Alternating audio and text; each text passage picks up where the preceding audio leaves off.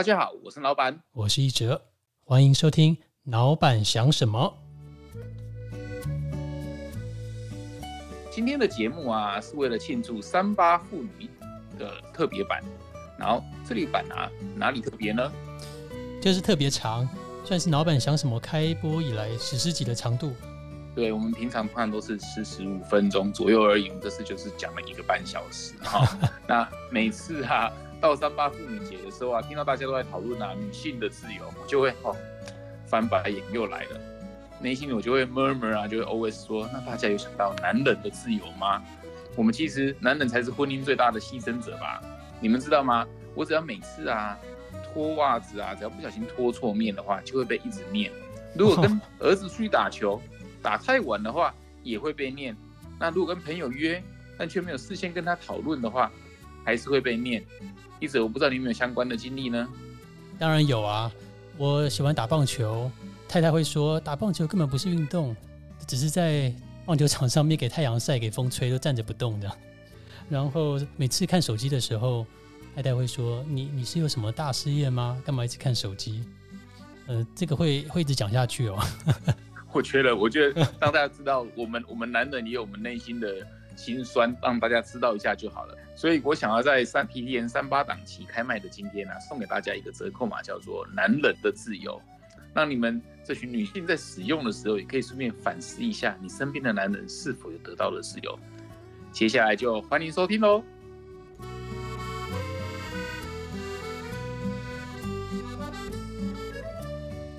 大家好，欢迎回到《老板想什么》的第二季的第二集。然后上一集呢，我们就跟大家介绍说，这次我的新伙伴叫许一哲啊，或者是打一折的一折。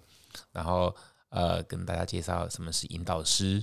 那突然他就在上一集他就回说到，他说啊，他童年时候的一些冰山。我就突然想起说，对耶，我录了上一季整整的快五十几集，好像都没有人来访问我，都是我在访问别人呢。那既然这次。有一个就是引导师，我我想说，那干脆就我们刚刚在讨论，那为什么？对啊，我们从来没有被访问过，总是自己就在深夜的时候在写文章，好像自己在引导自己，好像是觉得，嗯，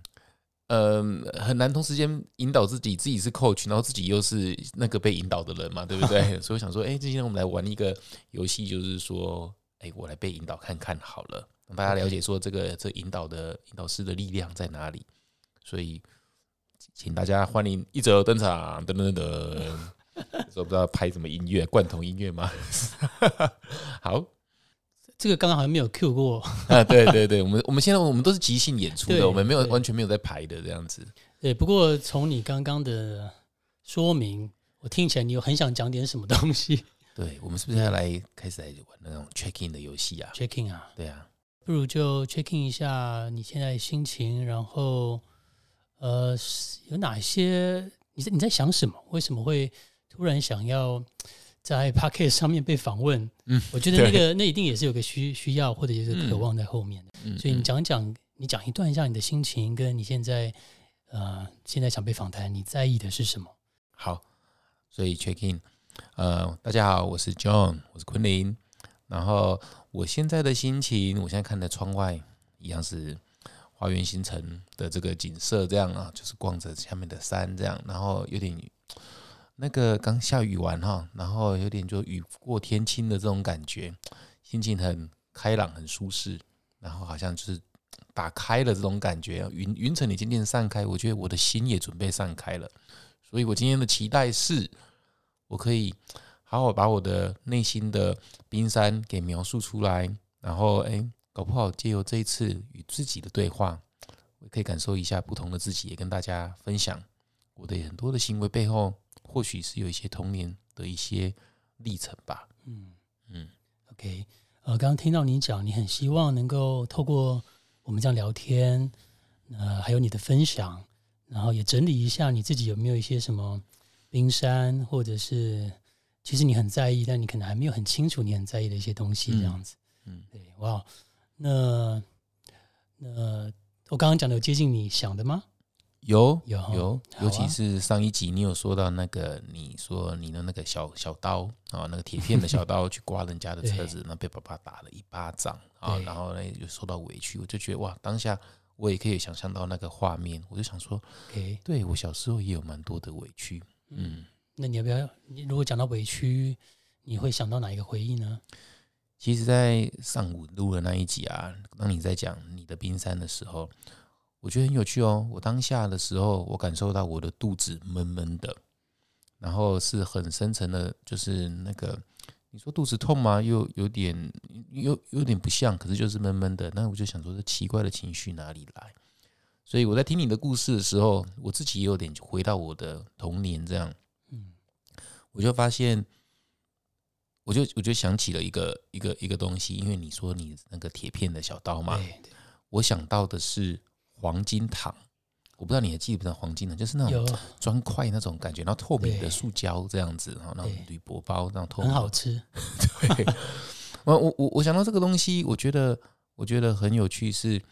呃，我要跟大家分享一个我被性侵的，就是的的那个童年这样子，我不知道那算不算性性侵犯吧？哦，就是就是我想到的是我五岁的时候，然后我家那时候住在大同一路啊、就是高雄市啊、然后九十六号。哎，一百说说一百四十六号第一间房子，然后那时候大概五岁，然后对面呢住了一个七八十岁的老阿伯，然后因为那时候爸爸妈妈在做呃给妈店，嗯，那呃有时候就会走到对面那边，然后就是小朋友嘛五六岁玩，然后就记得有一次那个阿伯的儿子大概也是四五十岁吧，就呼召召唤我，用用召唤我到他们家楼上，我就走到对面的二楼，现在这边服饰店了哈，然后的楼上，嗯，他就他就然后他的那个老阿伯，他的他的爸爸，从七八岁爸爸就把我叫过去，因为我那时候都穿了开裆裤，然后就把他的手伸进去我的内裤里面，我的开裆裤里面，就这样子把玩着。我那时候就觉得很害怕，不知道在干嘛。这样，我还记得墙面上有一个大白鲨，那时候是一九，对我一九七七年，所以那一九八二年吧，所以记得那他他们家常常有大白鲨的海报，我还记得那个海报，然后画面就很清楚。嗯然后摸完了以后，他就跟我说不要跟妈妈、爸爸说这件事情，然后就给我黄金糖。所以我就对那黄金糖印象很深刻。好，这件事情，嗯，我就一直没有跟我妈妈说，然后直到呃，然后我们之后也搬离开那里了，然后我就一直这个这个好像这个回忆很久没有出现了这样子。然后这个黄金糖呢，就嗯、过了到我小学五年级的时候，我妈妈从香港买了一大包黄金糖回来给我，说叫我请客，嗯就是给同学，因为那时候要要全家可以去香港是是很难得的一件事情，这样，所以对呃我们那时候真的是我爸爸算是创业有成这样。我看到那黄金糖，我就把黄金糖整个丢到垃圾桶去了，垃就是垃圾袋、垃圾桶去了，然后就去上学了。结果那天下午回家的时候，我妈妈就拿了那个被我丢掉的那个垃圾桶对，的那个黄金糖来我面前说：“李坤，你你让他糟蹋，就是糟蹋，就是是就是乱丢的浪费的意思，这样就狠狠骂了我一顿。所以说这是要给同学的，你把它丢到垃圾桶去啊，还从香港买回来的这样子。我当下觉得委屈，因为他不知道我看到那个黄金糖就有不好的联想。对，我当时也没有，我现在是三十岁以，是不是我三十年以后想到说，哇，原来我那么讨厌黄金糖，或者是我到最后很讨厌吃糖果，可能是这个原因吧。然后，然后这一切都是串起来。你那个时候就想起来了吗？我那时候没有想起来，我现在在想说，为什么我现在看到黄金糖会有种厌恶的感觉，或者是任何人请我吃糖果，我都不喜欢吃糖果。对我到现在还是，所以我我就想起说，哦，原来原来是这样子。那那很有趣的是，这件事情呢、发生了以后，我在差不多三个月前，嗯我就，所以这已经过了很多很多年了嘛。然后在在三个月前的时候，我有跟我妈妈说，我又想我有想起这件事情，说说妈妈，你知道吗？对面的阿北其实有摸我的那个嗯，就是鸡鸡这样子。然后我妈陷入了很大、很长、很长的沉默，很长、很长的沉思。她就说：“这个其实大家都有发生过。”她说：“她自己以前寄人篱下的时候，她说她还是小姐的时候，十五、十四、呃十二岁的时候，寄在寄宿在他们那个亲戚家的时候，对，晚上的时候，嗯，也有人摸上床，摸上他的床，然后他，然后说，他当时就是一脚踢开，对方也不敢再再再怎样了。嗯他当下他说，他当下就立刻搬离开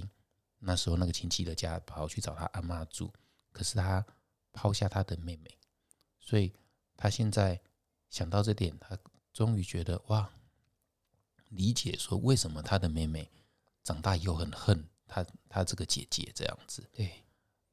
所以我就我就，所以他当时也开始流泪了下来，这样子。我我我也是第一次听到我妈妈说这些东西，这样。那我我不知道为什么我要跟大家分享这些东西，但是但是我觉得这个很有趣的是，当我跟我妈妈讲我小时候这件事情，那她也会跟我分享她更年轻时候的事情。我跟我的母亲之间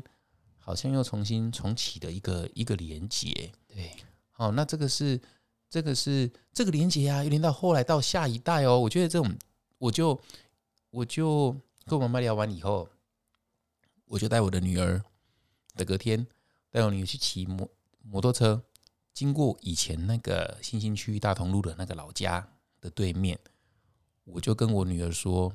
爸爸以前就在这里被人家就是 sexually molestation，就是呃被被性就是骚扰这样子，性侵让他们被摸鸡鸡这样子。因为我就鼓励我女儿说，以后如果有人这样子对你的话，你一定要讲出来，嗯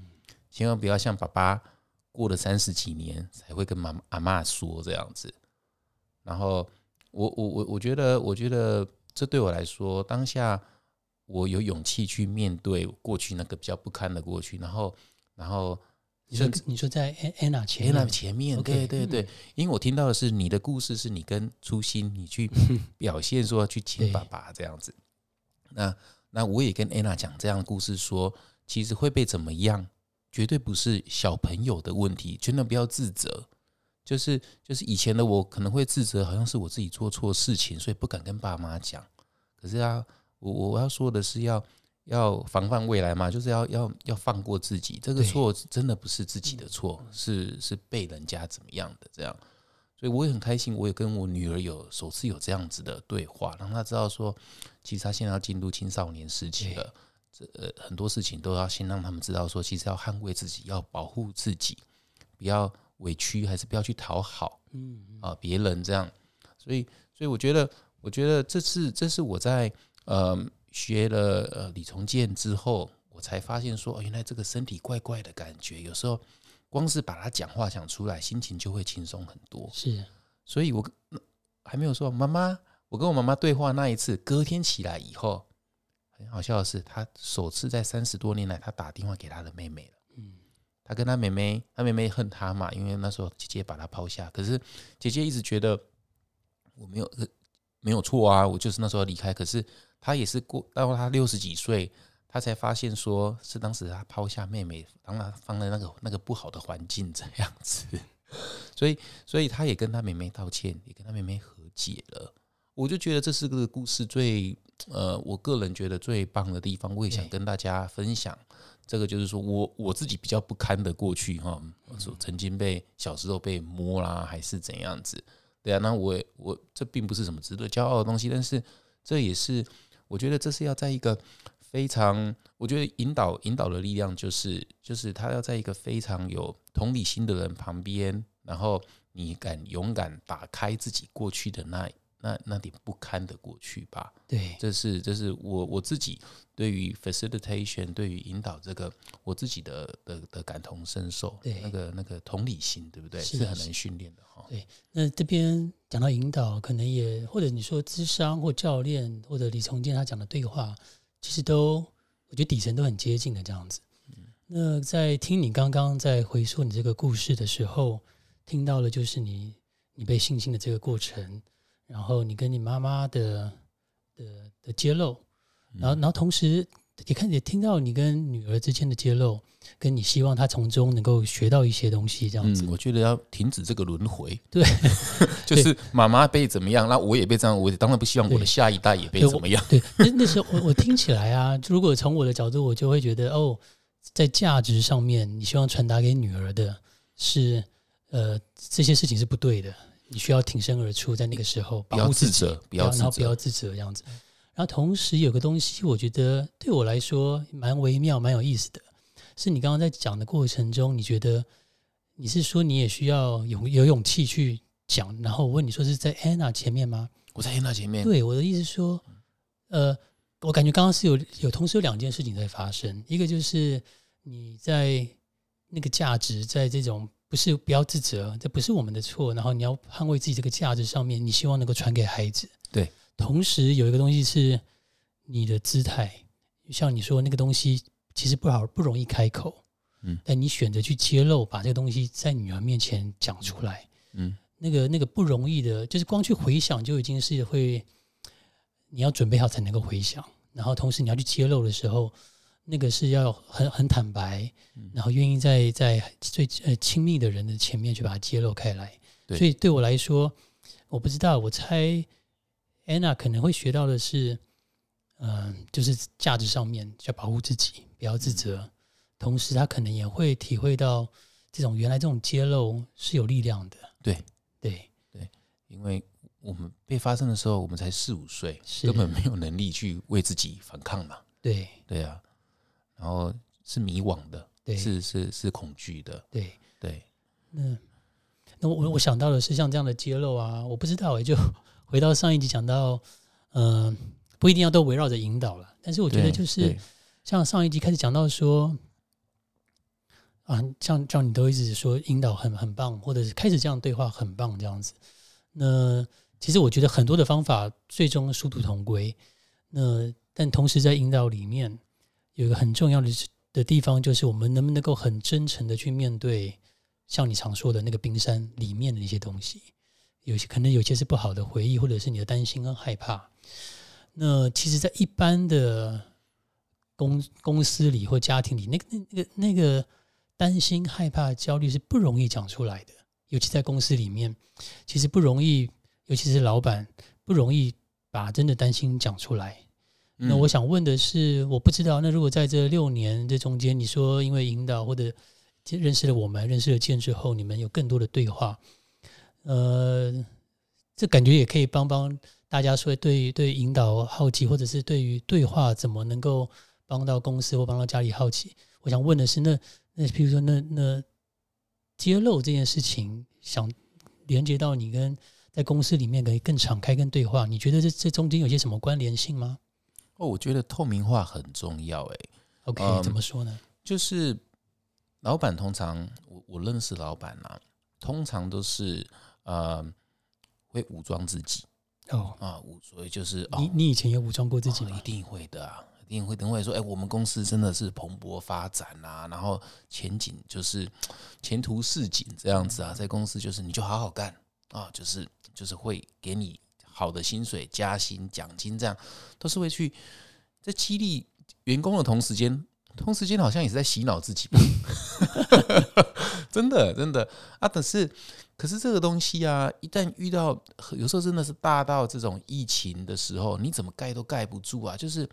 实体通路的亏损，或者是哇，那个疫情一来，尤其是我们是做保养品面膜产业，它有点像是，嗯，有我们要给这个呃，就是就是伴伴手礼产业了啊。我们我们需要大量的游客啊，它是它有组成我们营收的一半吧。很多的游客或者是陆客也好，他们来台湾都会拿呃面膜当伴手礼。我们光是游客失失去了，或者实体通路可能就增就就少了大概两三亿台台币这样子了。嗯所以，所以在这样子的情况下，自己又刚盖了工厂，啊一个很大的这个厂，那个超出预算，就是有点盖太贵了哈。我我我 那个太太太坚持于那个品质跟细节，所以所以超所以当然一定跟银行借了不少钱去贷款，因为当时是觉得啊，这个一定自己一定会成功的。对，可是当东西那个排山倒海来的时候，是你没有办法预料到的时候，哇，瞬间的那个亏损哦，就是从来没有赔那么多钱哦，然后你就会觉得哇，这个数字真的是恐怖，然后，然后就是你会再怎么样，再大的你越武装自己，只一只会自己越苦啊，所以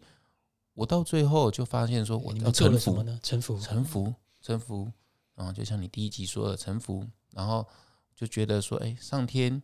给我们这个考验，一定是有他的道理，所以我会召开。你不可能对全部人这样讲，因为有些人可能会害怕，会听不懂。那如果全部都离职的话，你可能突然之间，是是，呃，呃失去了重要的干部，也有可能。嗯嗯。所以你会先找开几个比较跟你比较呃接近的呃阶位，呃，就是未接的，然后跟他们分享，我们现在就是辛苦，那但是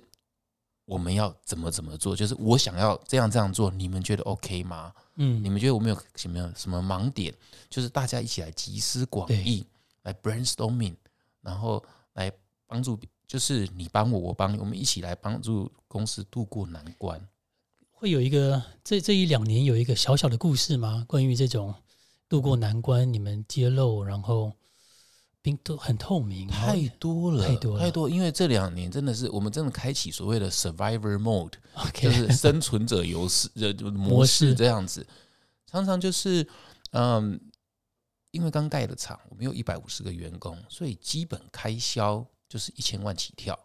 所以你营业额没有达到两千五百每个月没有嗯，达到两千五百万，你就是亏损，一开门就是赔钱。对，所以，所以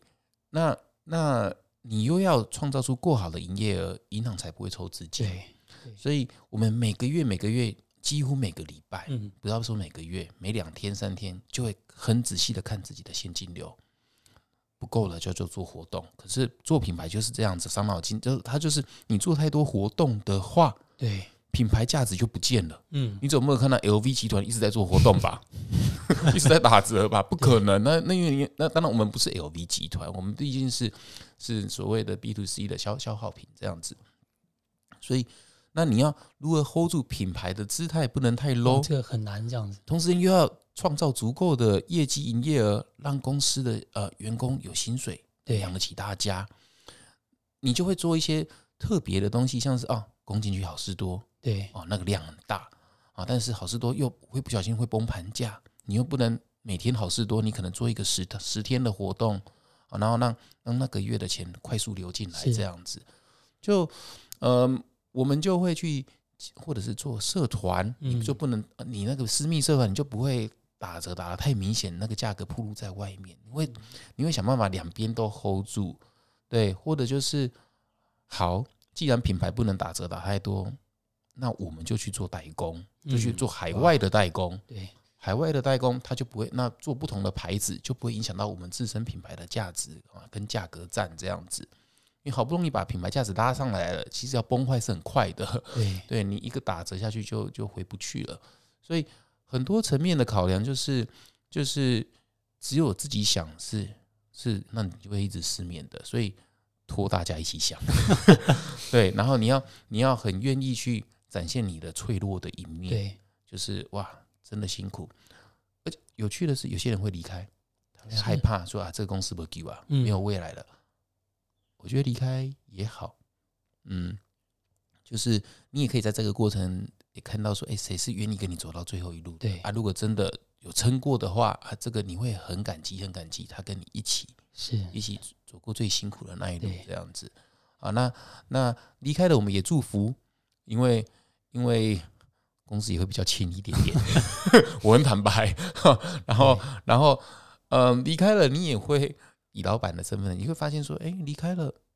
公司还是活得下去啊。是，呃，没有人是永远无法被取代的，总是生命会找到出路啊，嗯总是会有人起爬起来扛上离开的主管跟之前所嗯做的，所以，所以当当你的态度是臣服的时候，对，就会发现这两年我们组织越来越轻，我的基本支出薪水当然越来越轻，从八百多万掉到七百多万，到六百六十万，现在这样子，哇，轻很多。我都希望有一天可以轻到说，我随时可以关掉，我去退休的生活这样子多少？现在是关不掉，盖漏，你看怎样？太多的员工了，对啊，啊，这就是我背负的社会责任这样子。对，他可是可是，我觉得我觉得愿意修自愿意秀自己的 vulnerability，就是自己那个脆弱的一面啊，其实是蛮好的哎。是啊，对啊，对啊，就是不要什么是无所不能，没有没有这种人。那那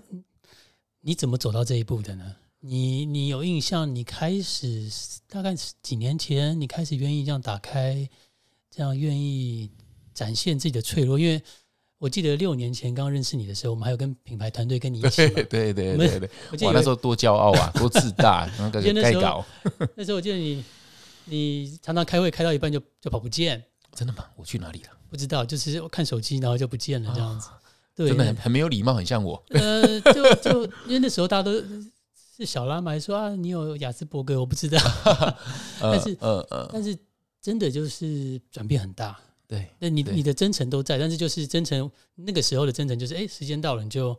转就完全换了一个模式。然后，嗯，对对对，以前的我啊，现在的我在看以前的，我会觉得哦，就是年少得志吧。对 啊。啊，我现在看很多三十几岁的年轻人哦，可能股票赚很多钱，或者瞬间窜红啊，我都会看到他们就觉得啊，挖一井嘛，安内啦，对，就是就是十年前我也是哇，轻易每年赚很多很多钱这样子啊，也想要到世界各地自产啊，跑去迪拜买房子啊，这些这些我都经历过了，对，然后然后然后就是我不是盖一个厂房好几亿这样子哦，就是都觉得自己无所不能，嗯。然后对别人也没有说太多的尊重，我是很真诚，但是我所谓的呃不不把别人看在眼里也是很真诚的。对对 对对，所以所以开会我就啊这不外待机哦，我就我就走了，或者是我累了，或者可以喝困了啊，你们继续开吧。会会有会有这样子，那那那现在的我会耐心的听完，然后会觉得会觉得嗯，当然也会也会去思考说，哎，我自己的时间该分分配在哪里。啊，是比较比较对的。我相信你的听众或你的 Facebook 的粉丝都都看到你这两年的转变。嗯嗯。那我好奇，应该大家大部分都听到的或观察到的是，呃，你内观这样子。嗯。那如果再再把动作更放更慢一点，你自己觉得就是内观那个刹那吗？还是从什么时候你开始慢慢觉得有点松开，或有一点你你开始有点不太一样了，或者是在尝试一些新的？我我觉得这要这这真的绝对不是只有内观可以可以那么神奇，因为有很多人去内观感觉没有什么，就觉得也很无聊哈。所以所以我觉得不是只是内观，而是你要经历够大的打击，OK，要跌倒，一定要跌倒，然后才能够你让你对你自己的很多呃过去的成功也好，还是所所做过的事情也好。产生反思，说啊，是不是自己过去只是幸运而已？是不是自己过去其实 就是风口上的猪啦？哈，那那那我我真的很很嗯庆幸我有跌倒哦。那我跌倒来自于我的岳父啊，也希望有天可以邀请我的岳父来 来来聊一聊这件事情啊。这个是对我跟小拉是很大的创伤，也对他也是。所以所以嗯。这个是很大的一一件事情，但是但是就是哇，这过去这三四年的很多的不顺啊，不管是官司缠身啊，家庭的官司啊，岳父告我，我告岳父啊，那之中中间学到退下，呃呃，就是放下这些东西。但是我觉得有一点是，好像有点是，呃，你如果这样问到我，我觉得是不断的这个东西，是要每天练习的呢，啊，每天让自己有那个心胸。跟跟家人也是这样子的对话，就是你要能够接受他人的意见，差点力，嗯，你你不要立刻反驳，你就让他听完。啊，虽然虽然很不爽，或者是被老婆念，会觉得哦，我现在被吵起来梦，我跟你盖港盖港口，然后 这个这个这个就是哇，这这些这些都是 修炼啊，这些都是。嗯，上天派给的功课，然后就是诶，去去去锻炼自己，是不是沟通能力可以做更好？是不是有更更大的心胸，而不是自己拍板定案？我觉得，我觉得让自己落入这种，不要再像以前说自己说了算，的这个模式啊，我觉得也很好。呃，那那反而风险会更低，对，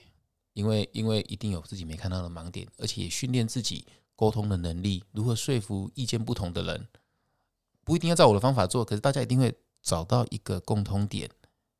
所以我觉得我这几年学最多的就是不是只有自己讲，是听。这是我跟我也是，这是我跟译者也是学最多。发现译者是一个非常会倾听的人，所以我在他身上我学到最多的是，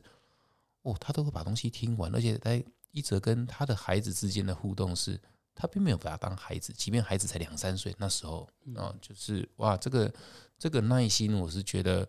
是我当下觉得，哎，这是我没有的 super power，这我想要学，我好奇，我多了这个聆倾听的能力以后。是不会成为一个更不一样的人啊！我也觉得好像自己每年都有点不一样，这样，所以每每每个月都有点进步，这样是，嗯，哎，我问你哦，刚刚你讲的这一段里面，我听到我们从呃脆弱，从更多的，好像你说遇到挫折，然后站起来，然后不断的反思、反省自己这样子，然后中间我有个东西蛮好奇的，就是呃。你有一个东西是跟人大部分的人很与众不同，就是你不断的在写脸书。我还蛮喜欢写的，对，那我当日记在写。对，我问你哦，呃，当然认识你比较认识你久的人都知道，你以前的脸书是非常的、非常的很精彩，然后非常的全世界都挡不住李坤林嘛。那我问你，你自己观察你写脸书的这个。嗯，这个这个这个历程，甚至到你说在更多的反思，你觉得写脸书或有的我我要说的是，因为我的观察是，如果不断的在反思、写日记，然后把这些笔记下来的人的人，那个他那我觉得那个成那个反思跟成长速度是快的。那我不知道写脸书这件事情对你来说是不是也有这个效果？哎，很好玩，从来没有问过我这这个就是写脸书的这个东西，哎。如果如果你这样子问我的话，我我是我我我跟大家分享，我是一九九八年我大三的那一年，哇，你现在二十四年了哈。嗯，我第一次在就是学会用 HTML 自己写程式码，好，然后然后去架自己的网站，因为那时候还没有什么什么 PC Home 这些都还没有啊，就是蛮蛮久以前的。然后，所以我在我在大学的呃 server 架的网站开始写，然后是一页式的网站啊。然后没想到很成功，就是就是很多人看，那很快的就在短短的一年半左右就累积到一百多万人的累积的那个那个人数。那那一年都在写哪些主题呢？那你就是只有大量我去哪里裸奔这样子，然 后贴上照片，然后甚至会做一些很奇怪的东西，像是。用嘴巴含饲料去喂鱼呀，很很奇怪的事情都是在澳洲发生。那时候在澳洲读书这样子啊，或者是跳伞、攀岩啊，这样就是要去秀自己的生人生很精彩，秀自己有点有有点就是说哇，然后然后意外的是那时候的留言，呃，很多人都会呃，尤其是读者都来自于台湾，因为是写中文嘛哈，然后然后大家。大家都是说，很多人都跟我谢谢，谢谢说透过我的部落格，然后让他们看到国外留学生的那个样貌。因为在那个时候，这样子的一个一个呃 blog，因为脸书是二零零四年发明的，所以我比脸书还早六年就在写这个东西了。所以，所以谢，然后大家跟我谢谢，谢谢。他说我还我还记得一句话，他说我我是一个窗户。打开他们就是看往世界那个窗户。我当下，我现在还记得，你看过二十几年了，然后我就觉得好像自己有这个使命感。嗯，哎，觉得如果说靠我我去环游世界，然后，然后，所以我到之后就开始，我从那时候就开始，我每年我都会去。妈妈，妈妈支持，妈妈给我一笔钱，呃，不多也不少，足够买机票，不是头等舱，不是商务舱，就是一般的舱等。然后睡我都是只睡青年旅馆，然后就开始环游世界了。嗯，每年的暑假，澳洲暑假两个月，十一、十二、十二、十十二月跟一月，连续去了好几年，每年都去把都把照片放上去。对，大家都谢谢。然后之后我就跑去美国读书，嗯，读书我会把我读书的，然后去那边学滑雪啦，然后，然后。环游美国开的破烂的车子啊，这些都写上去。之后环游世界去南极，这些都写。然后，然后，所以一开始比较像是旅游达人这种感觉。那那我就我我只是到最后的转变是啊，回到台湾，嗯开始创业啊，跟小拉结婚。这个创业是指那时候呃漫画店，漫画店，对，然后也靠着，然后已经累积了一些粉丝了对，啊。然后最好玩的是，我又创了一个叫台湾加油队的这个东西嗯。哦、就是就是带了一群好羡慕那时候可以去看王建民，啊，对对对对，然后然后呃，郭宏志啊这些嗯。当时发光发热的台湾选手，这样啊去洋基球场，然后号召了一群一群人然后，然后穿着台湾的加油队的制服这样子。那那那时候我才发现说，哎，这个东西有力量的，我可以靠着这个的东西凝聚，靠着 Internet 这个工具，把一群爱台湾的年轻人累积起来，然后去为台湾选手加油。每次甚至有时候是上百人的哦。嗯，在国外是很壮观的，那就觉得好像自己有一个任务诶，呃，这那讲这样好像有点骄傲，还是也也不是骄傲，就觉得说，哎、好像我自己有一种特别的魅力，魅力，魅力可以凝聚一群人。那从开始到台湾加油这这一段是一个一九九八到二零零六零七年这九年，OK，因为如果续写了九年嘛，那时如果如果这是一个阶段的话，你就觉得那个阶段的你会那么有动力写这个部落格、写文章？呃，我想问的是，如果如果你用一个隐喻来来回看那个时候的你在写这些东西，是什么样的力量、内在力量带着你写，然后会让你那么想要热情的把这些东西持续写出来，影响大家？你觉得用个隐喻来形容那个时候的你，你觉得是什么呢？我觉得，我觉得就是那一句话打动我，就是我是大家的眼睛，哦，不是让他们让他们看到不同的世界。我才发现我是站在一个很幸运的一个位置上，因为嗯很多留学生，但是他们不一定有像我这么开明的妈妈。我觉得我运气很好，是我妈妈一直鼓励我去去走所谓的背包客游式。啊，因为我妈妈很勇敢，她在她在三十九岁，她自己就去爬喜马拉雅山了，爬到五十五千多公尺哦。这那个时候的台湾女性算是蛮蛮蛮怪咖的这样子，嘿 所以所以呃，她对于她一直鼓励我要多出去旅游啊，然后然后所以我也是乖乖听话，我是蛮听妈妈的话的这样子，我也觉得这很好。那所以。很多人那时候就会留言给我，都会跟我谢谢，然后我就觉得我从我从大家给我留言，我得到了这个力量，那这个这个东西，当然它只是转一个形式。到现在，我在录 podcast 的时候，也是常常遇到大家跟我的感谢，我觉得是同样的东西，只是我现在看到的风景跟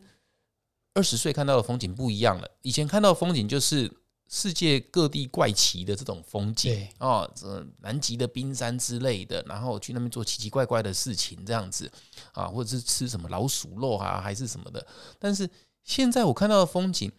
即便只是很平凡的城市风景或咖啡厅的一角，但是我看到或者是人跟人之间的互动，是我现在感受到的东西，哎，反而是更呃呃比较贴近我的内心。嗯然后那个有没有流动，有没有感触到我，甚至是刚刚一开始分享的说小时候的这个经历，我相信很多人有都有经历过，只是不好意思说，甚至把它封闭起来，一辈子不想要打开。嗯嗯对，那那我反而想要分享这样子的风景。，OK，我觉得，我觉得这个东西会给予人力量。对，以前的我那种力量是外显的，鼓励年轻人出国旅游，也真的很多年轻人看了，在那时候看了我的文章以后，赶出去自助旅行，然后之后跑来跟我谢谢的。一个叫刘先生跑 orientation 也是也是选手也是运动选手，就说他就是看了我的书，旅游书，他自己也出去出去自助旅行去澳洲啊什么的。他过了十年后再跑来谢谢我，这样，那所以我觉得当时的我对这个呃有有影响到一些人，就算是只有一个人，我觉得也就很棒。对可是现在我接触到，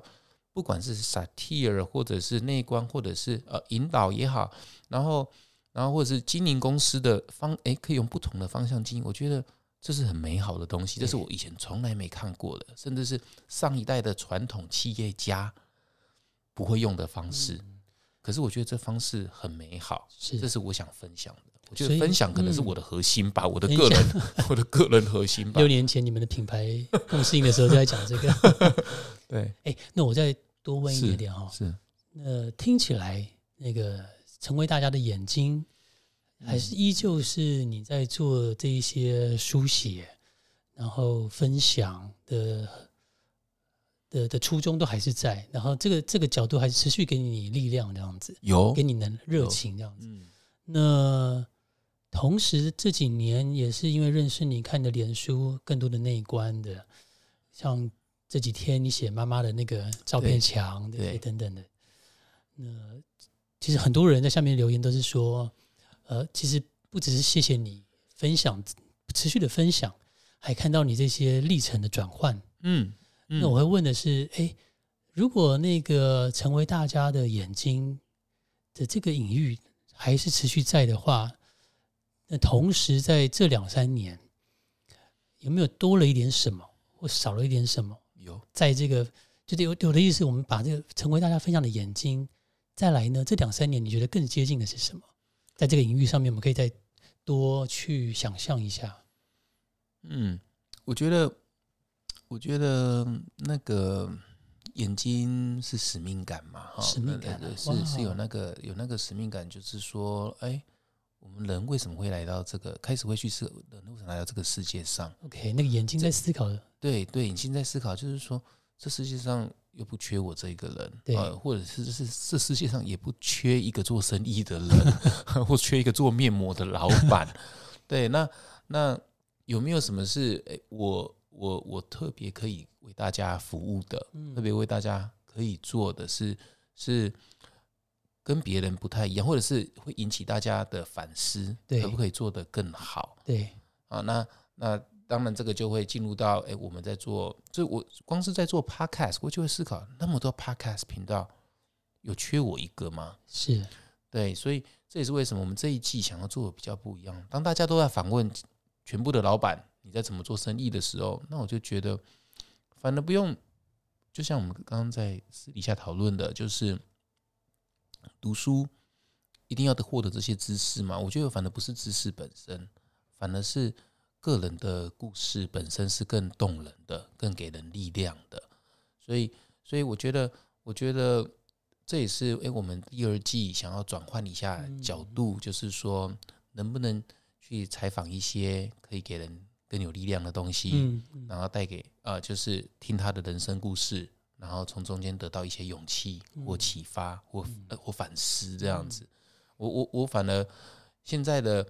这个呃眼睛是以前是探索的心呐、啊，以前的眼睛是哇这个世界真精彩，我想要去时候的，对我想要去探索全部的国家这样子。到现在以后，我发现其实不用往外看了，你光是自己的内在就很深的无底洞了，都很多不敢看的东西，你都要想办法。哎，为什么我会有这样子的行为？为什么他那个一个动作会让惹怒了我？或者为什么我看到黄金糖，我就是不来由的厌恶这个东西？为什么不喜欢吃糖果？或者我现在你现在或许看到那个那个刀片的小刀，可能就想起那个被爸爸打巴掌的回忆。嗯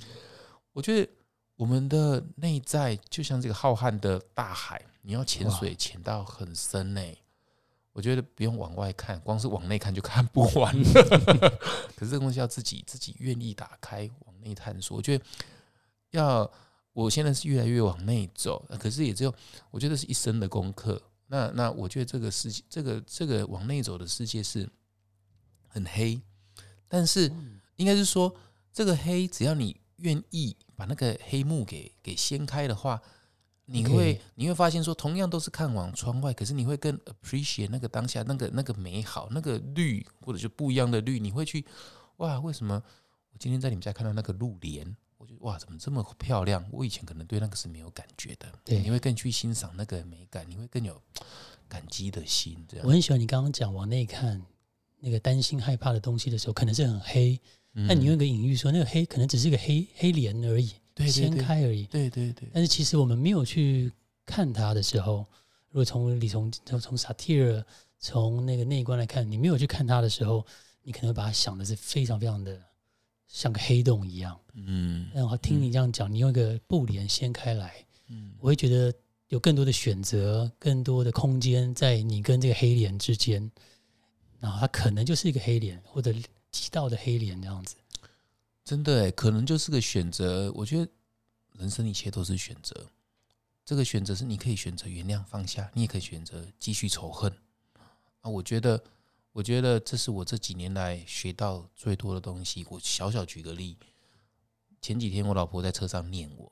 啊，因为我又不小心因为宠我女儿，所以去认养了一只小猫啊，小猫就乱尿尿，那我老婆就发飙了，尿在床上，然后棉被上的车上一直念，一直念，一直念。夫妻关系真的是啊不容易这样子。以前那波当兵啊，我我跟他告状一下。他到他是真的愤怒，因为这个这个他早就说他不要再养一只了。我们家就是很爱养动物嘛，这是 我跟我女儿的，我就想要跟我女儿有分享同样好的童年，他以后就记得老爸是一个很宠他的老爸嘛。所以所以所以嗯，我当下的想法就会觉得，哎，我进步盖贼。以前如果记得扎波朗安那两，我可能扒鬼去啊，现在我我就我就火大了。年轻的时候我可能就是直接走下车了，就。就就不爽了啊！我是不会打他啦，不过就是就是会会一个性子起来，就凭什么这样子啊？就是把我念到一无是处这样子。我当下因为啊已经有修炼葛印卡老师哈，那个内观每天都有持续内观，身体的痛苦我每天都有在经历，也会消融。我当下就告诉自己，这一切都是无常，无常，anicca，痛苦一定会过去。对自己一直这样默念默哎。啊，过了十几分钟也就过去，因为他接到一通电话，哦，那个那个我的爸爸跟他道歉哦，那个尿尿那猫尿尿的事情这样啊，他就觉得他收到我爸爸的道歉，那也跟着也对他的也对他这个他爸爸那个儿子 也跟着原一起原谅了这样子啊，我我我再过几天想想件事，就是说，对啊，这就是选择，我可以选择对他发怒，我也可以选择。忍一下就过去了，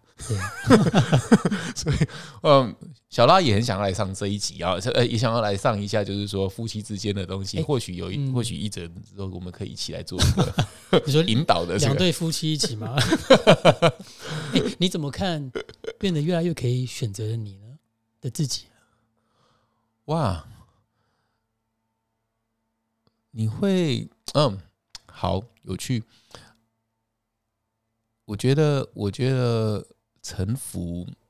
不是不是软弱，而是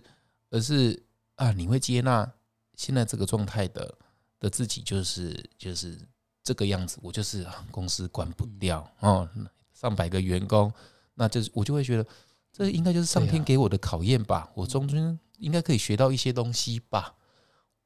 我我选择用这样正面的心态来来告诉自己。而不是会觉得哦很恨这些疫情，怎么恨疫情根本做不到，然后你就那我就发现，当你用这种臣服的心态去去想事情的时候，哇，你学到好多东西。我们这两年学会组织改革，让公司更轻量化，然后呢，会愿意拉下面子去拜托供应链啊，然后甚至会会去那些代工客户给我们砍价，用用数量压我们。当我们在做。国外代工客户一片面膜可能只赚不到一块台币的时候，你还是得硬着头皮接，因为你没有这样接，你工你就倒了，你就没有足够的架动率的时候，半夜两点还要打电话给美国跟客户拜托，然后然后那也不是拜托，就是你要有姿态的说捍卫自己，我的工厂的价值真的是很厉害的东西。他同时他又拿数量去压你，要不然他就要把单转给韩国的时候，你会你会用就是你那个骄傲，你要把它压下去。因为你知道，你如果再像以前那么的骄傲，说哦，北根哲理啊，哦，我这品质这么好，怎么可以把我价格压这么低？哦，凭什么这样子的话，你如果用以前的，你你活不下去。为了活下去，该做的还是要做，嗯，该拜托的，该谢谢的，啊，然后该臣服的还是要做。看起来没有尊严，但是活下去是最重要的。但是过后以后，他也跟我谢谢了。说啊，这样我就说，台币从三十一块到二十七块，我的获利十 percent 就这样被吃走了。我还为了挺你这个公司在沃尔玛的成长，我还去跟银行再去贷款借钱，为了帮助你周转，这些又利息二点五 percent 又被吃走，我获利真的掉到不到不到一块了。你真的要挺我？那你要这了你要了解我。他听到我这么真诚的跟他讲我的痛苦，对。我的辛苦，我不是一个哦，盖的这么漂亮的殿堂，我花了好几亿，怎么可以接你这个一单不到利润一块的东西呢？他听到以后，他就说：“John，我非常感谢你，我保证你，我今年一定会给你最少四百万片面膜的量，以及以及一百万罐保养品的量之类的。然后我保证你营业额最少给你两亿的营业额。然后你不用担心，我不会跑单，我两年也不会给你砍价。那。我听到以后，我觉得彼此心情是舒爽的。当我把我的内在的脆弱、我的辛苦的点，很坦白的跟客户说的时候，我就说这是我辛苦，但是我还是愿意为了你，我这单我接了，但是请你体谅我，你真的不能跑单，你至少这两年你就是给我稳定的量。那我从你这边赚不到获利，但是我从这里这边得到了基本的价动率。那我的获利，我从其他的客户，因为加动率拉高了，我的成本工劳工成本啊这些这些摊体就会往下降了。我的获利从其他地方赚。你只要帮助我稳定最基本的工厂的产能，这样子就够了。我自己的品，我靠我自己的品牌获利，但是因为我现在又拥有的工厂，我不得不低头，因为疫情的关系，我的量就变少了。所以我觉得这让我学会臣服。嗯，要不然以前我是个骄傲的人，那这个臣服其实作用在很多的人生都很棒的，对老婆臣服，对儿子臣服，女儿臣，我就觉得可以当一个柔软温温暖的人，或者是。有同理心的人是很重，我觉得，我觉得我这两年我的心的那个那个壳啊，渐渐被剥掉，所以我的心比较容易贴近别人的心。是，嗯，呃，认识你这六年嘛，你早上说，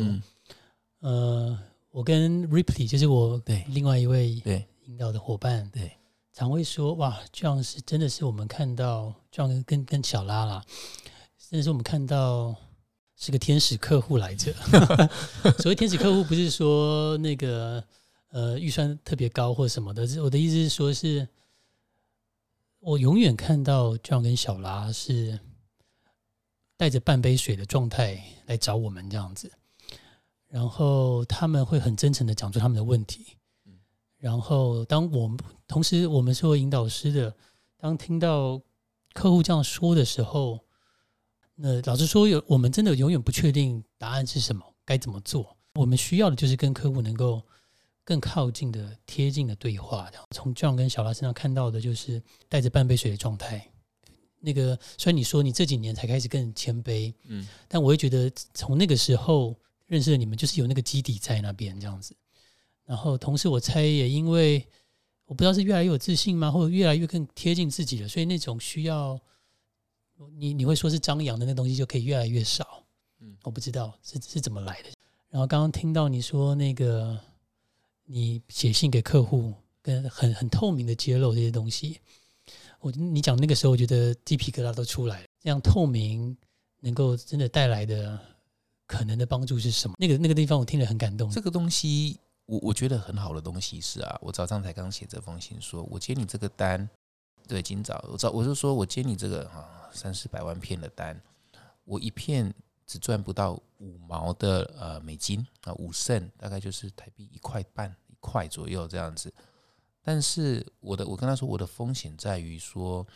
呃，如果他突然下个急单，我必须做数位印刷，而不是传统印刷的话啊，数位印刷就有一个印刷四块台币，那传统印刷是要提早三个月去做，它是一滚的一卷的，可以制作十十万片啊，但是。要花三个月时间，你它才一块，所以落差是三块台币的落差。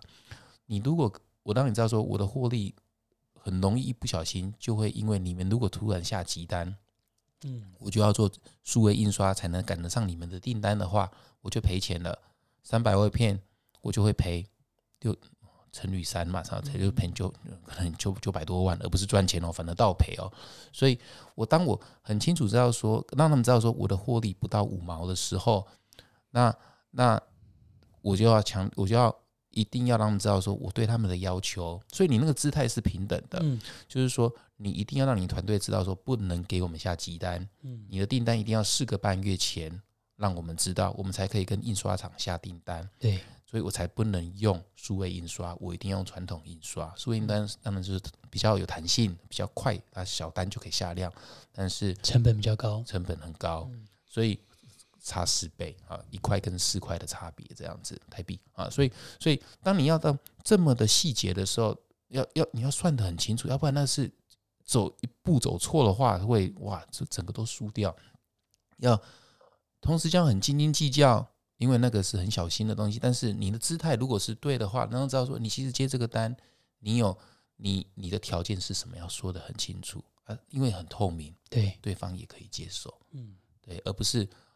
无条件的接受哦，那就变成是一种软弱了，你不敢，你不敢反抗，嗯嗯。你要，你要，你你你接受这个条件，这样子。当你讲到这个，这个的时候啊，我想到，如果用萨提尔来说的话，嗯那个透明其实就是一致的状态，一致的姿态这对。一致，补充一下，姿态里面，如果用萨提尔来看，有指责、有讨好、有超理智跟打岔这样子。唯一一个是健康，叫做一致。那只讲重点的话，应该说萨提尔教我们的是，当我们能够这样一致的时候，其实在关系之间，代表着我们是发挥了最大的影响力。那当然，呃，越学内观、萨提尔这些，就越会发现，知道说，呃，把自己做好，对，连接自己，然后照顾好自己，回应出给这个世界或给你对前面的这个伙伴。然后，如果我们做出更好的回应的时候，包括也包括对孩子，那对人性的相信就是，我们如果我们能够做这么一致、够透明的回应的时候，他们会被我们影响到，会被触动到，然后这时候也会让他们就碰触到他们柔软，他们有更有人性的那一个地方。哇！我我想要反，我想要听到这个，我突然有一个感觉，想跟大家分享一个前几天才发生的故事。OK，我觉得跟你现在很有呼应，这个一致性。我上个礼拜天带我女儿啊去看那个最后十四堂星期二的课，那他当然他看到因为太晚了，七点半才去，看到后面十点半他已经睡着了，他到后面打瞌睡了，啊睡着了，所以开车回家的时候，我帮他脑补最后的结局是什么，以及这部剧想要传达的理念是什么，这样。我就跟安娜说，其实这部剧啊，讲这么就是要讲一个东西，是人生最重要的就是家庭跟家人的陪伴，这样子而已。没有钱是带不走的，没有什么比家庭还重要了。你知道安娜怎么回我吗？当下安娜就直接回一句说：“那为什么我还要去学校？为什么不能 homeschool 就好了？”我当下被她问到了，可是我过没几天，我回来还我我一直在想这件事情，我我就很坦白跟她说。安娜，你知道吗？我我跟她讲很现实面的东西，就是其实学校这个工具啊，这个方法，嗯，是给那些嗯无法自学的家长啊。如果我有能力的话，我当然也希望可以自学。可是现在爸爸妈妈的状况就是，爸爸要去公司上班，我一天可能至少花八到十哦，甚至更多的时十二个小时在工作，所以所以等于是学校是一个帮助家长。解决这个问题，因为他没有那么多时间可以陪小孩，因为必须得工作，是啊没有那个余裕这样子。如果真的可以的话，我也希望我自己有能力，不用工作那么多。我觉得我可以教的东西，我觉得父母可以教的东西，永远比学校还多，因为是花更多用心时间在上面的。那那学校是只是帮忙管理而已，他当然教的绝对不会有父母多，但是。我让你知道，爸爸真的是，呃，我们我们还不够有钱，应该是说，应该说我们背了这么大的责任，公司想关也关不掉，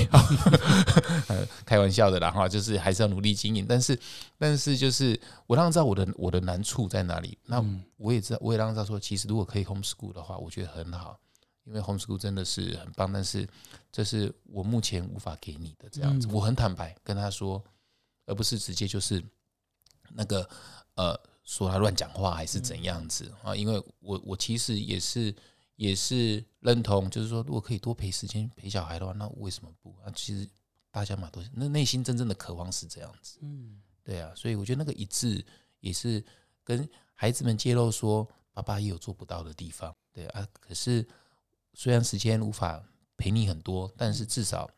我会把握晚上 check in 的时间，我会把握跟他的时间在一起，虽然是短，可是是有品质的。这是我可以给他的这样子。那我问你哦，像你开头讲那个小时候的故事，你对安娜揭露，然后包括刚刚你讲 homeschool 这个东西，你对他揭露这样子。但我好奇的是，这个揭露的这个本身，这个一致的本身，如果如果真的真的你跟安娜或跟莎比之间有你们的亲子之间的互动，有更多是像这样子的话，你会希望他们从你这些揭露的姿态中，他们学到的一两个东西是什么呢？我觉得如果，嗯，我觉得儿子有有点得到我的真传，有点真是太 over 了。他很多很多家里鸡毛蒜皮东西都会跟我们揭露，太 over 有点太累了。真的呃，但是呃，我发现 Anna 有时候会把一些东西给盖住，她不愿意讲啊啊，或者是那那那嗯，你老婆嘛，早里有跟我说过，就是就是哎，如果孩子们愿意讲，那都不是问题。对，最怕的就是他不愿意讲。他不要你担心，因为孩子很会配合爸爸妈妈，孩子会替爸爸妈妈担心，说啊，是爸爸妈妈可能太忙，没有空听我讲这些啊，那这小事情我我自己处理就好。可是有些东西都是盖的盖的盖太久了，自己心里面就会越来越满，或者是这个满是累的那个满会装满的这样子，所以所以嗯，这个是我一直在跟安娜沟通的。啊，如果不难过了，或者不舒服了，哦，呃，或者是受到委屈了，要说，是。对，那那呃，这个是这是他的功课，嗯，啊，沙比没有这个问题，但是，但是我我会觉得说，其实现代人很多是不敢靠近自己的情绪的，嗯，对，都是要武装自己，那到小时候都没有教，对，我们的文化可能也不允许我们这样吧，男孩子怎么可以哭呢？怎么可以？对啊，那类似这样子东西哈，那就是要那那那反而现在是到长大以后发现说让情绪流动，我觉得反而效率会更好，因为跟你你才不会不来由的觉得疲惫，或者是你要很努力让自己呃维持这个生命的状态，就是就是要耗很多的能量，自己才能够撑着这样子。对啊，所以我很喜欢来你们家。就是新店的花园新城这里，我每次看到这个山要转进来的时候，我都开心哈喜啊！我觉得好好，我就觉得哇，我放松了。我来这里就是睡上，就是立刻睡觉，然后然后就觉得有回家的感觉。我就觉得哦，其实就是很羡慕这样的生活状态啊！这里是，这是都是选择，对对。然后然后就就是就是，可是我就觉得现在我越来越能够接受自己可以累。啊，可以疲劳，可以休息。举例来说，昨天晚上我们的员工哦，Sophie 很拼呐，然后晚上六点啊、八点啊，还要再找我康扣啊，他有新的客户这样子，我就说我们先休息一下好不好？今天我今天早上两点哦，跟美国客户聊，真的太累了，我需要休息啊。我我以前是不会拒绝他的，哇，员工比我还拼，怎么可以不跟他一起拼下去？我叫他休息，我叫他说量力而为，很多的。客户不是你想开发就想开发，他也想开发那个爱多美那种韩国很大的那个那个直销的公司啊，就帮他们代工。就是说，人家背后集团有八十 percent 是是韩国最大的保养品工厂，他们有自己有利益的，呃，就招他直苦。我们那个机会太低了，所以你对那个期待，你只要放五 percent 的期待就好了。我们努力去做，可是不要期待太高，那个机会点很低。可是那些。其他的日本大品牌的想要找我们合作，主动在询价了。哎，这个东西我们可以找机会点高。你不要燃烧自己，人生是个马拉松。我跟他讲，不要开始冲太快，不然你会像我现在这样子，就很容易累。嗯，所以，所以我我我觉得现在这是我要鼓励我们那些很有瓶颈的员工，就是不要太太快燃烧自己嘛，把自己烧完这样子，啊那走不完。嗯，对，所以。嗯，我觉得这是我现在的一个状态，这样是啊。你现在怎么样？聊到这边，你一开始说啊，想找个想找一哲帮你陪你访谈一下，这个邀请讲出来的时候，我还真的脑袋一片空白，因为我不知道你想聊什么这样子。我也不知道我会聊出什么东西。我记得你还说你希望多整理一下自己，对，那。如果先聊到这个阶段的话，你回想我们今天刚刚前面聊的这些内容，呃，你对自己有哪些新的发现呢？我对自己新的发现是，我每天都用很好奇的心来来看这个世界，就是说，哇，今天又遇到什么样的挑战了？嗯，以前的挑战是我要征服它，嗯。现在的挑战是，嗯，我如何确保？应该应该是说，呃，我如何确保我要去攻，我要去克服的时候，我这个做法是对的。以前会觉得我自己一定是对的，对。现在会很多很多东西，我会问团队，我会问，会会问身边的朋友。OK，我如果这样做的话，是不是周全的呢？感觉好像比较小心翼翼，没有像以前那种呃勇猛这样子。对，可是我以前的勇猛有让我吃足了苦头，对，所以所以而且而且也也伤害了不少人，然后这样子，哎，也伤害了自己，这样，所以所以我会觉得说，哎，现在做事情虽然没有以前那种那种看起来很很很很厉害的那种拼劲啊，还是这样，可是我觉得却是比较有有智慧的在做事，而不是一股脑的去冲这样子，对，然后冲错了方向，嗯。那那。所以这是我我现在的这个状态，我还蛮喜欢我现在这个状态，就是是一个处于比较我个人觉得跟以前的自己比起来比较有智慧的状态啊，然后可能体力没有以前好了，眼睛里很容易酸了，大小眼，我只要一大小眼或者是眼睛红肿，就是啊我要休息了，我不会去硬拼下去了，我会让自己就是就是放松一下，对，所以。该休息就就休息，这个这个是我以前不会的，我会我会放过自己，应该是说放过自己，不会不会让自己硬盯。那个也听说你们最近每周是每周吗？还是每个月都有一个 Open Space 咖啡吗？每个礼拜二早上，好喜欢这个。哇，我想分享这个。我上个礼拜，哎、两天前啊，今天礼拜四嘛，哈，我礼拜二上个礼就两天前，礼拜二，我我就这老板读册，啊、给大家。我最近很爱读那个 magazine B，呃，就是 B 就是 brand 的意思哈。这是一个这是一个韩国出版社，它它都是英文，它没有中文版啊，有点可惜。那那它大概目前出了九十几，九十集了啊，九十刊了这样子。那都是讨论世界各地的品牌。那这品牌，嗯，反而没有所谓的奢侈品了，LVMH 集团品牌都没有在里面哦。都呃，是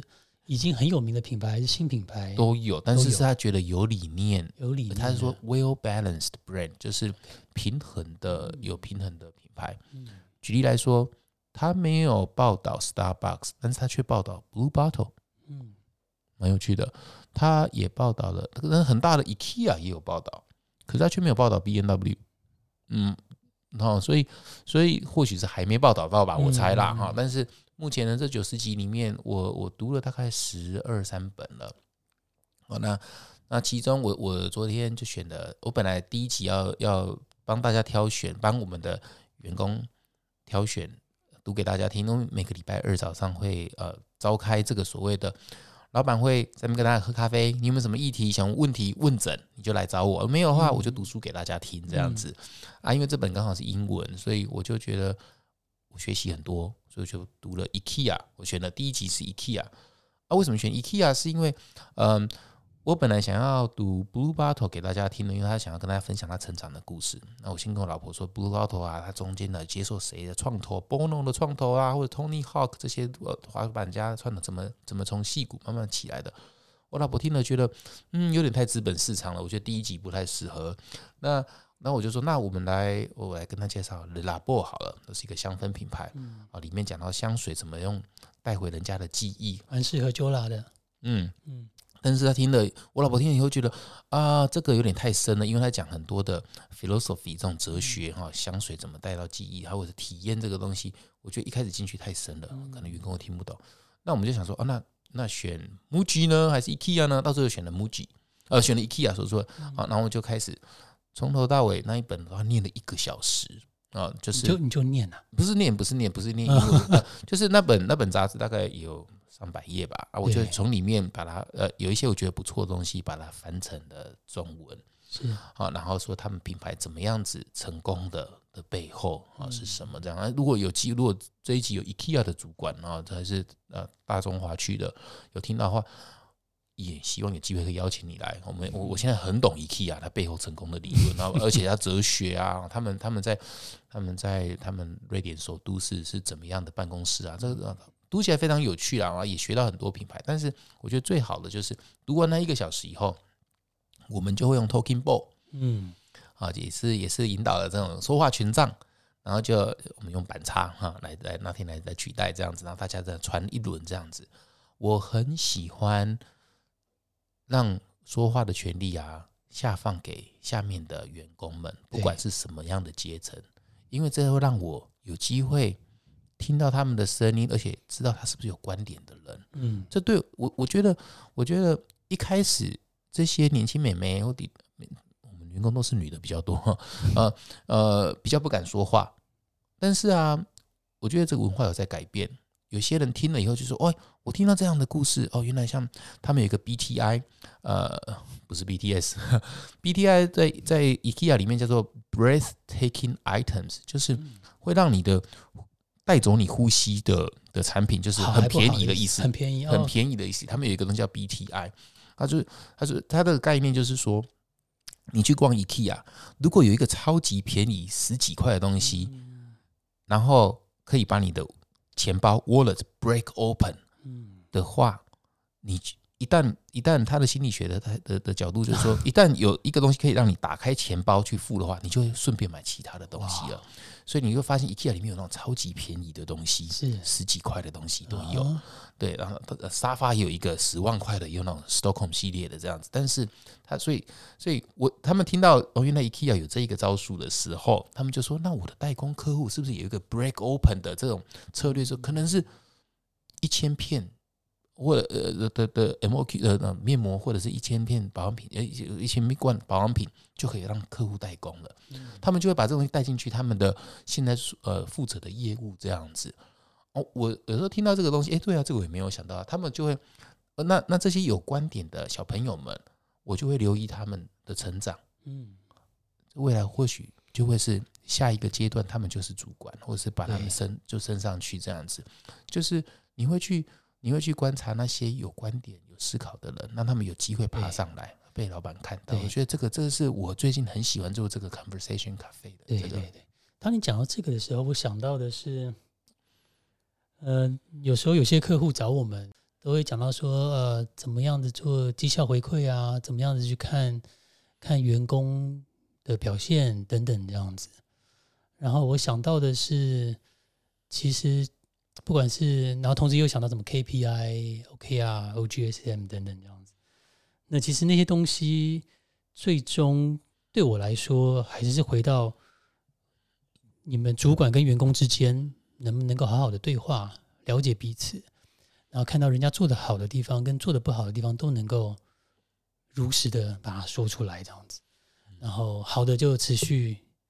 改进，哎，持持续增强，包括你像你刚刚讲的。那个成为大家的眼睛，这样子，然后更丰厚。那不好的东西，或者是未知的东西，我们可以拿愿意拿出来讲。所以我会觉得，呃，听到你们开始做这样子 Open Space 咖啡，让我觉得很好的地方是，呃，真的就是让对话更常发生。可能不是说一两次，它就是那个文化，真的就是要持续的走。我们正连续每个礼拜都对，然后让那员工回头看，哦，原来这个就是我们。我们不能说我们是长什么样子，但是我们的行为才会说出我们是什么样的一个人，什么样的一个团队这样子。对，而且这个让我挖掘到说，哇，原来以前都要透过主管，主管我们就不会再接触到这些比较基层或刚进来的。可是因为那个空间是没有阶层的，大家都可以发言，发表他他听了以后的感想的时候，我有就是那一天就哎两三个会讲话的，我事后就一个一个。叫过来，他可能跟我隔了两三阶层了，我就跟他聊，就我就会说，觉得别拜，觉得我就我就开始头脑就把它放到说，它可以用在什么什么地方，呃，什么新的事业单位就交给他去处理这样子。我我还蛮喜欢哇，原来这样子可以挖到很多的好人才，其实或者是有潜力的农场，就从自己里面挖，不用去高薪去挖角其他公司的人这样。哎，同时呢，我也我觉得刚刚这样已经很棒，同时我还刚刚有蹦出一个东西来。呃，因为我们在对话里面的时候啊，不管是用说话权杖或做深度会谈的时候，会有一个参与原则，就是沉默也是一种参与，这样子。嗯，对，因为因为我当我们说要对话的时候，其实它不是证件发表会，但老实说，以以华人的这种文化，呃，愿意说就已经是谢天谢地了，这样子。真的开始，但老师，但同时呢？有些人来就已经谢天谢地了，愿意来就谢天谢地。因为我那个 open space 其实也不是大家都来，OK，愿意来就来，对对对。那但同时就是，呃，有的时候有些人他的风格就会是他一定要想更清楚才愿意讲等等消化，对。对他肯定需要消化，他可能会觉得，哎，还不够好的答案，他也没有想的够好，所以我只是想到这东西，也是个提醒，就是是是是，也，就是呃，不要让对话这个名称变成一个标签，嗯好像认为嗯。说多说才是对的，，Yeah，对，那同时，呃，给他们足够的空间，是沉默也是个参与。然后一开始大家一定会更有压力，啊，都不讲话，对，那怎么办？但其实我只要因为重点不是在，应该说我们的对话的目的就是在我们真的是希望能够解决或者看得更清那些困扰我们的东西。当那些东西真的能够透过一次一次的对话，包括是像 Open Space，包括是像你的，你说老板读读书给他们听，让他们真的有在乎的东西，透过你们，透过大家更解决的时候，他们觉得这个是这个文化是有用的。嗯，我我我很感动。刚刚你提醒了我一件事情，就是对话不是说你要去说服他，你就是对引引他这样子，然后就是反而是听。啊对就其实光是听就已经走到一半了。对，有的时候呢，我们还会说哦，这个说话权杖有时候你是用传的嘛，对呀、那如果时间更多，有时候我们会放在地上。啊，就 OK，时间开始了。那有人谁想要第一个发言的呢？哦，就下去下次我用这招看看，哎，不错。啊，这个不是手法了，而是，嗯、你真的是非常的打开，相信答案在我们每一个人的身上。嗯同时，那个可能是发生的当下就是最好的发生，所以不一定要不不是一定有一定要马上要说出什么的话，而是光是能够接纳大家，即使我们有了 check in，但不一定 check in 完马上就能够侃侃而谈，能够很知道说我我我听了人家的，我可以怎么回应。那这中间很多东西是我们在共同的碰撞，或者是共同要有一个安全感。然后内在的一些灵感才会慢慢的累积在一起。对，所以那个那个空间还是是这像像我们常会说那个 hold holding 那个 space，嗯，维持那个场域是最重要的，这样子。嗯嗯嗯对，很有感觉。不知道现在你在听 podcast 的现在的你有什么感觉呢？我觉得这一集到这里还不错。还不错。对我们就边走边看喽。对呀、对啊，然后呃，就也看观众会不会有留言。啊，对对，对对，我们就可以开始回就观众的留言是观众的留言对我们可能也是一个对话，对我们来说这样子。对，会我们也需要镜子。嗯。然后知道好像路线有点改变，然后呃，的确是照你的使从使命出发，从你热情出发去走，但同时我们不是孤独而存在的，我们跟大家是一起存在在这个 podcast 节目里面，对。有他们有有观众才会，我才才更能够讲得下去这样啊，真的，如果没有你们听，我我对啊，是也是大家的鼓励，我们才说那再录。对，结果录了第二集，第二季第二集了，我就觉得 那个那个 podcast 魂又回来了。又，回来了，很期待你们的反馈耶，真 OK，的哎，都刚刚都想到一个问题，那是啊。那那你会让员工回馈你吗？哦，我很需要，很希望，嗯，很希望他们跟我说我们公司还缺什么。OK 对，所以像最近员工就有在说，哎，那个升迁的制度啊，或者是 KPI 啊，怎么没有定得很清楚啊？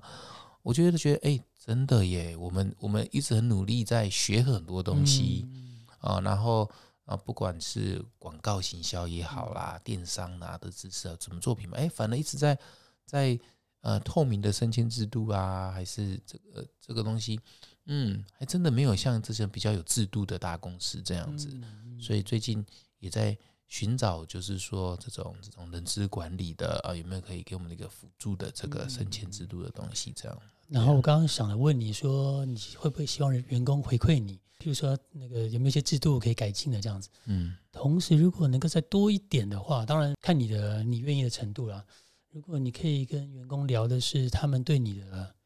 你的行为带给他们影响的回馈，这可能又更更进一步这样子。对，就是你可能当当你说了什么或做了什么，或在会议上面，呃，或哪个决策上面做出来之后，呃，那种那个空气里面的影响，或者是大家这个团队的影响，这个这个这个话题，我觉得是还是也是很重要的。嗯，对，嗯嗯对嗯，嗯我有感觉，因为我们的会计苏娜啦，嗯啊，还是刚刚讲的那个 Sophie 啊，就是我们业务头啊，他们我都我有时候会跟他们比较像是朋友的关系，嗯会跟他分享说，那个呃，伊娜啊，孩子还是要多用点心去带啊，有时候不要让工作太认真过了头啊，小孩子小孩子都不会说，因为他们会配合爸爸妈妈。嗯他们都其实都很贴心。我以前就是这样的小孩，爸爸妈妈工作到很晚，我就自己上学，自己煮早餐，那甚至就懒得吃早餐了这样子。所以，所以，嗯，我就觉得我都会提醒他们说，哎，这个时间应该是说，他们孩子最需要爸爸妈妈就是这个哦到十二岁、十三岁之前的时间是最依赖的啊，可以的话多陪伴。所以他们有时候也会。我是很真诚的，哦，真的会希望说，哎，真的要两边都顾，不要只顾着工作。那那，或者是我们会去跟他分享说，怎么可以更有效率的工作，而不是一直就是啊，或者是有时候做不完，你你可以工作带回家，不一定一定要待在公司，代表你很很认真。我不需要这个东西来来表现这样子。对，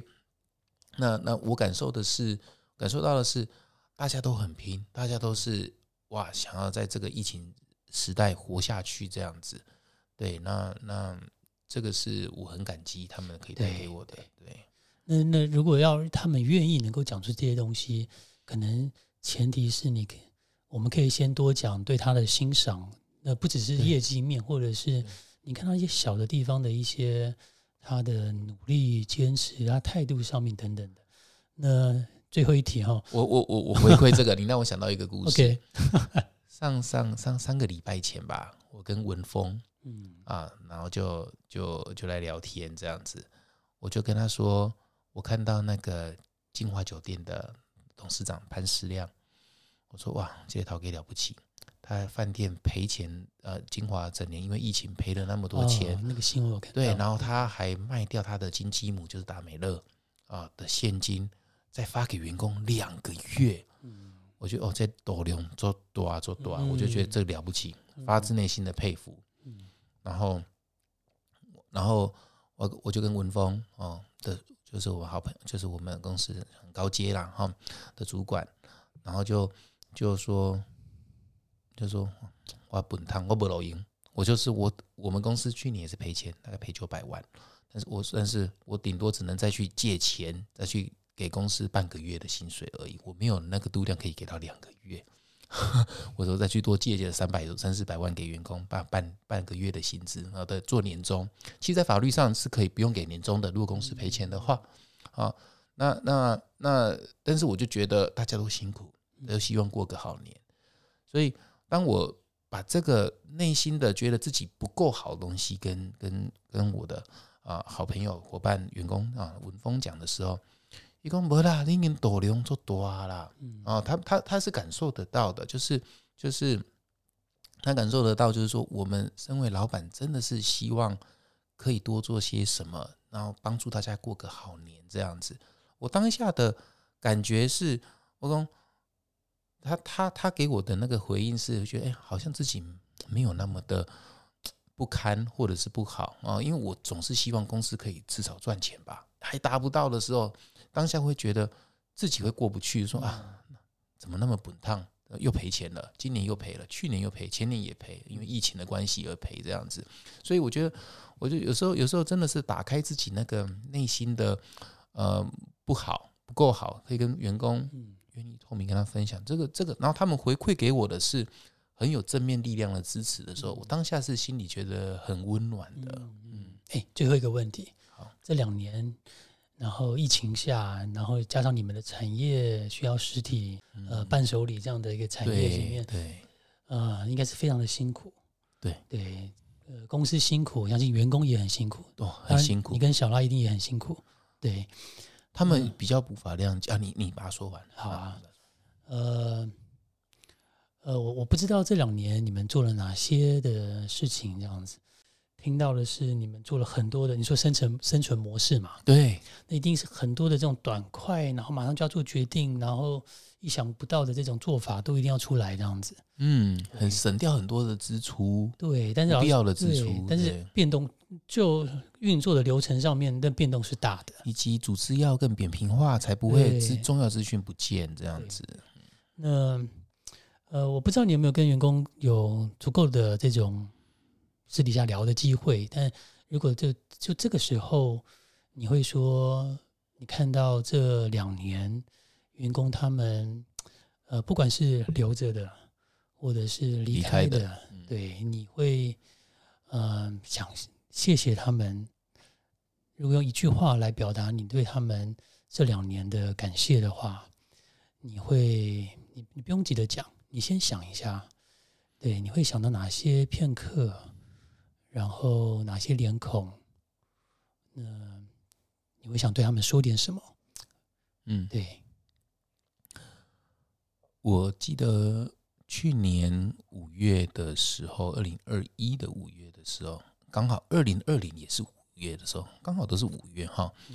啊，第一年二零二零刚爆发的第一年的五月，好事多，我们我们就是疫情没有别的方法了，要做怪招，我们总是很会想出怪招，然后就来活自己，呃，要做好事多。那量一下子出很大哦，那九天就卖了大概一千多万元的新台币的的业绩，算是蛮厉害的。好，然后抢光这样子，只在三家店，算是品牌力还是有啦，但是也是因为好事多把它弄很便宜嘛。那但但是但是就是说，那时候哇，出货出到我我们我们全家啊，还有那个 Abby，就是我妹妹的老婆妹妹的全家都连童工都去包货了，大家一起 happy 啊。嗯，啊，不分任何阶层啊，不管你是什么营运长什么，全部周末都来包货，连我好朋友王宇佐啊，他小孩都带带来包货的，都动用身边的朋友了，这样子，我很喜欢那一刻，嗯，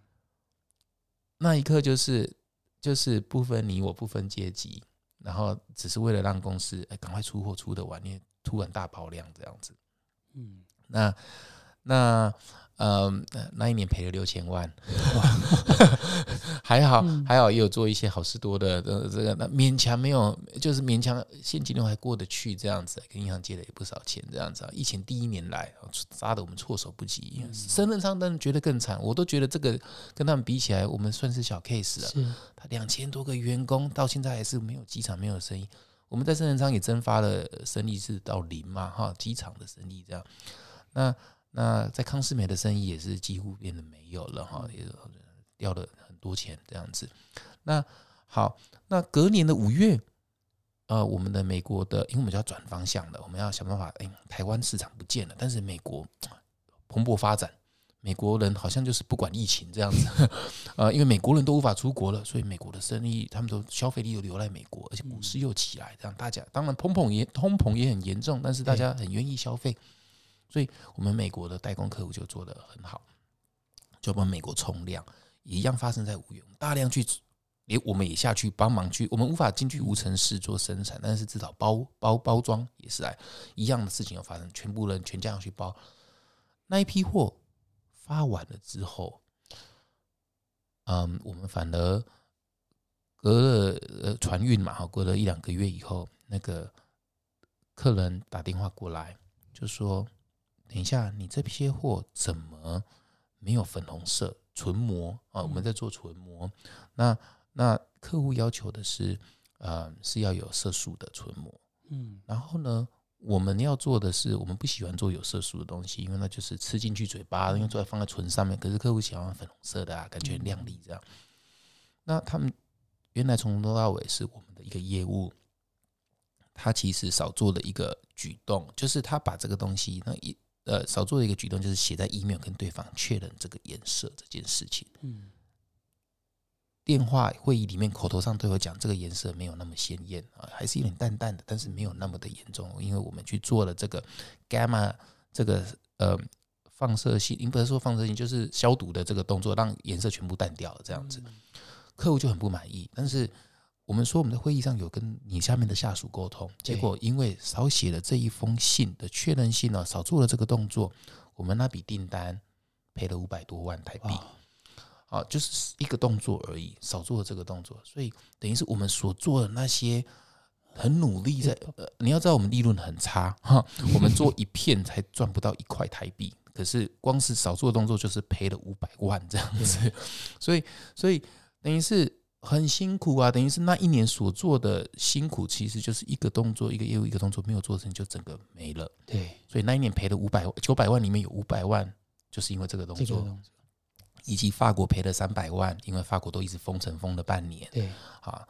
还有我们美容展没有去啊，也因为我们觉得做线上美容展就够了，所以那个也赔了一百万。好，anyway，就是就是那个美容展的展位了哈，那个在南港这个，所以所以所以很多东西都不是因为我们自己的呃的原因，我们很努力了，这么拼了，可是就是有时候还是赔钱，会可能跟啊咖喱盖不舍不都赢这样子。但是但是我我我都会那一次的赔五百万，我也很 open 的跟大家讲，我也很 open 跟大家讲说，这个业务少做的这件事情，我们也没有把他 fire 掉，因为他也很认真，他是没有经验。嗯，我当时当然可以做 fire 这个动作，对，但是我反而跟我们的团队里面说，这个经验很宝贵。他在我们这边因为少做的动作，我相信他以后一辈子都会写 email 确认的吧。那如果这个人才因为我们 fire 掉，因为他做了这个做，他他他他他走了，假设他走了，这个人才跑到别人公司去了，或者他把真正把这个客人给带走了，这这些都是有可能的。但是我们不用这样想。我的意思是说，这个珍贵宝贵的学习要 open 出来，嗯，不是公审他，对，而是为什么我会犯下这个错误？为什么以如何能够确保以后不要犯下这个错误？主管也有责任啊，没有监督好啊，这是不是只有一个人的问题？我也有问题啊，我当时也没有去，我也没有经验，所以我现在只要是任何这种薄利的订单，我都会确保那个条件你有跟客户确认吗？刚刚讲的那个数位印刷的这件事情，一定要写在合约里面，嗯，绝对不能做数位印刷，一定要传统印刷，因为光是那个少的这几块几毛钱，都是那个量乘以三四百万片的话，都很惊人。所以，所以，嗯，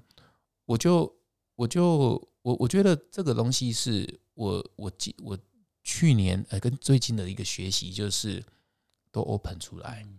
然后然后我想跟大家说的是，大家都很辛苦，对，然后有时候有时候这个辛苦呢，才才是最棒的礼物。因为我记得有一句哲哲学说的很好，真正的 happiness 啊，是你要去追往那个那个目标的这个过程。真正到达那个山顶的时候，反而没什么。所以我，我现在其实是很享受这个过程，只是希望这个过程不要太久了哈，真的蛮累的哈，在谷底一直爬爬爬，我已经爬了三四年，怎么还没有？有点大家都说你要蹲低才能跳高，我很怕自己蹲太久脚麻了，跳不高，你知道吗？所以当然就是我都会看到我们公司越来越好，越来越好，但是那也也都很很正向的去看这些挑战，这样，所以这也是我想要鼓励我的员工，不管呃你有没有听啊，不管你。你你是离开了还是还在这里？然后我都很珍惜我们跟你一起打拼的这个每个过程，这样子啊，这个缘分都是我很珍惜的，我是很真诚的在看这件事情，这样是，嗯，好啊，第一次接受访谈呢，感觉很奇妙，把自己的心都挖出来，我觉得哇，很轻松。有没有什么东西是有点惊讶的？很惊讶，很多诶没有机会跟员工说的一些新来威啊，我就觉得啊。对他们如果有机会听到的话，就是哎，他也可以可能或许比较同理我在想什么吧。嗯，对对。好，那今天就到这边了。好的，谢谢大家，谢谢大家。然后谢谢，我是老板，我是一哲。好，那下次见喽，拜拜，拜拜。请继续给我们五星评论哦，这样我们的排名可以排到更前面，给更多人听到。以及透过留言来跟我们持续的对话，这对我们会有很大的帮助。谢谢你们，我们下周见，拜拜。